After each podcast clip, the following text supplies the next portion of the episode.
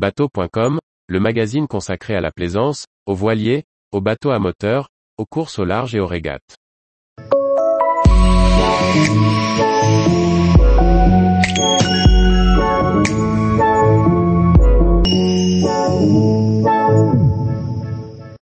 Croisière en voilier avec des enfants, quel jeu d'intérieur emmener?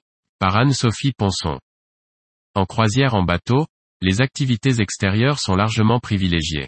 Mais quand on navigue avec des enfants, il arrive tout de même qu'il faille les occuper à l'intérieur lors de longues navigations ou bien lors des jours de pluie.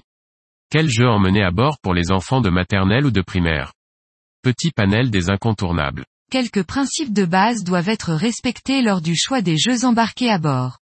Tout d'abord, l'espace étant réduit en bateau, on privilégiera des jeux peu encombrants et peu fragiles. Ensuite, il est préférable de sélectionner des jeux réutilisables à l'infini plutôt que les activités nécessitant des consommables. Dans l'idéal, on emmènera différentes catégories de jeux, des jeux basés sur l'imagination, la construction, d'autres sur la créativité, la logique ou l'adresse.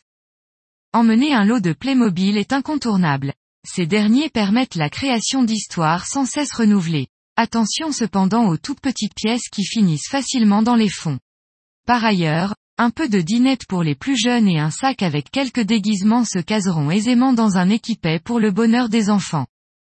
À mi-chemin entre imaginaire et construction, un lot de Lego occupera les longues navigations pour le plus grand plaisir des parents.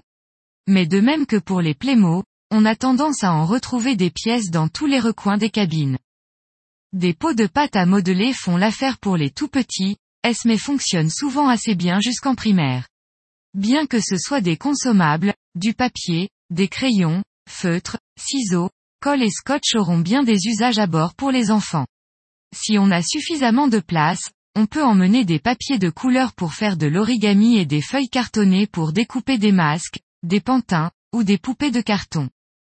Quelques puzzles et des perles à enfiler pour les moments calmes sont souvent appréciés.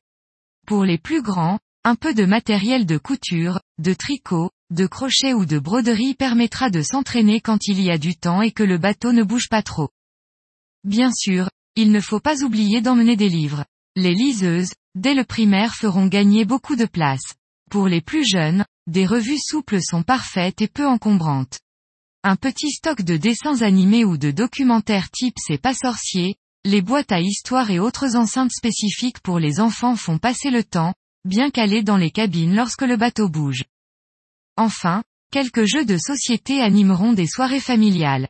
Si vous avez plusieurs enfants à bord proches en âge, ils pourront aussi jouer ensemble. Tous les jours, retrouvez l'actualité nautique sur le site bateau.com. Et n'oubliez pas de laisser 5 étoiles sur votre logiciel de podcast.